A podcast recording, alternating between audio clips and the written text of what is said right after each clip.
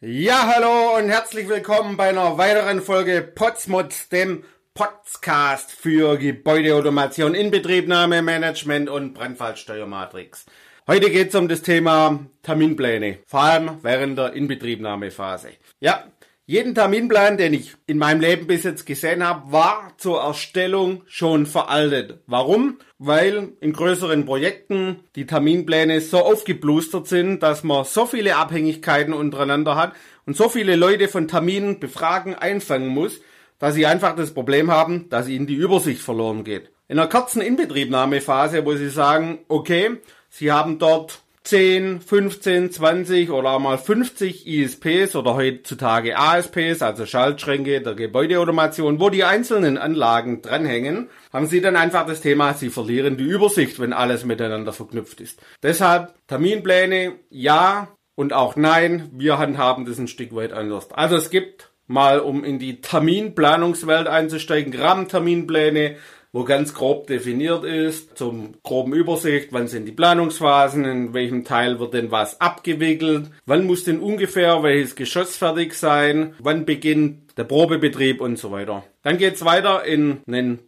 Terminplan, Planung der Planung beispielsweise oder Planung der Realisierung oder solchen Geschichten. Das sind dann Detailterminpläne, wo einzelne Prozessketten, Arbeitsabläufe und so weiter dargestellt werden. Ja, und jetzt, wenn Sie in ein Projekt reingehen, Sie haben da 12 oder 15.000 einzelne Abschnitte, da kriegen Sie die Krise. Sie verlieren einfach die Übersicht. Wenn ich sage, Anlage XY, wann ist die fertig? Keine Ahnung, auf welchem ISP oder ASP oder wo auch immer die draufhängen. Ja, da ist der noch nicht so weit und pff, vergessen Sie es, ja. Da kommt nichts bei rum. So, wenn wir jetzt dann weitergehen, wir gehen dann immer her und machen uns eigene Anlagenterminpläne. Wie sieht sowas aus? Indem man einfach ein Excel am Anfang in Woche, später geht's dann in Tage über, pro Wochentag oder pro Woche, einfach eine Spalte hat und sagt, okay, in KW 36 ist die Anlage dran und dann gehen wir her und sagen, dieser ESP hängt diese Anlagen dran.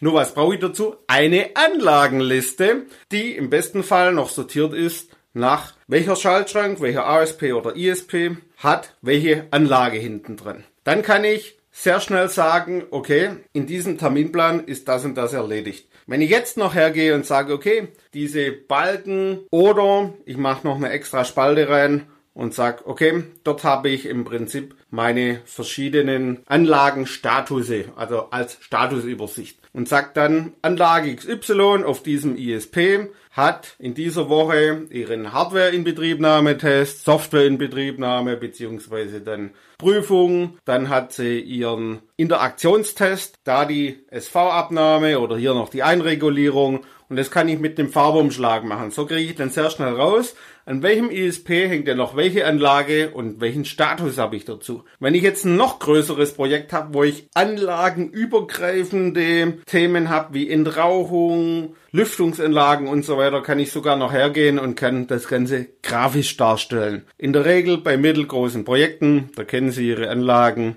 da reichen im Prinzip Anlagenterminpläne. Was es dann noch gibt, ist Flächenterminpläne, indem man dann einfach passend zu den Anlagenterminplänen sagt, hier, lieber Architekt, in dieser Fläche musst du zu diesem Termin raus sein, weil da schmeißen wir die Lüftung an und lassen die drehen. Und dann, kennen Sie bestimmt ganz oft, eiert der rum, ja, hm, äh, ist er noch nicht so weit, ja. Dann ist aber das Thema Inbetriebnahme für TGA. TGA will Gas geben und ja, der Bau steht dann im Weg. Zumal es ja meistens dann auch so ist, und da muss ich mich echt wieder aufregen, weil der Bau, der ist von vorne dran zu spät, die TGA ist zu spät und die Inbetriebnahme soll es wieder reinholen und der Bau steht wieder im Weg. Also deshalb, liebe Architekten, kümmert euch um euer Zeug und sagt nicht noch, wir verstehen was von Inbetriebnahme. Von daher unsere Vorgehensweise, Anlagenterminpläne mit ISPs, Statusübersicht, zack, haben Sie Ihre Baustelle im Griff. Ja, wenn Ihnen die Folge gefallen hat, dann schauen Sie bei uns auf der Homepage vorbei www.buildingswatteam.de.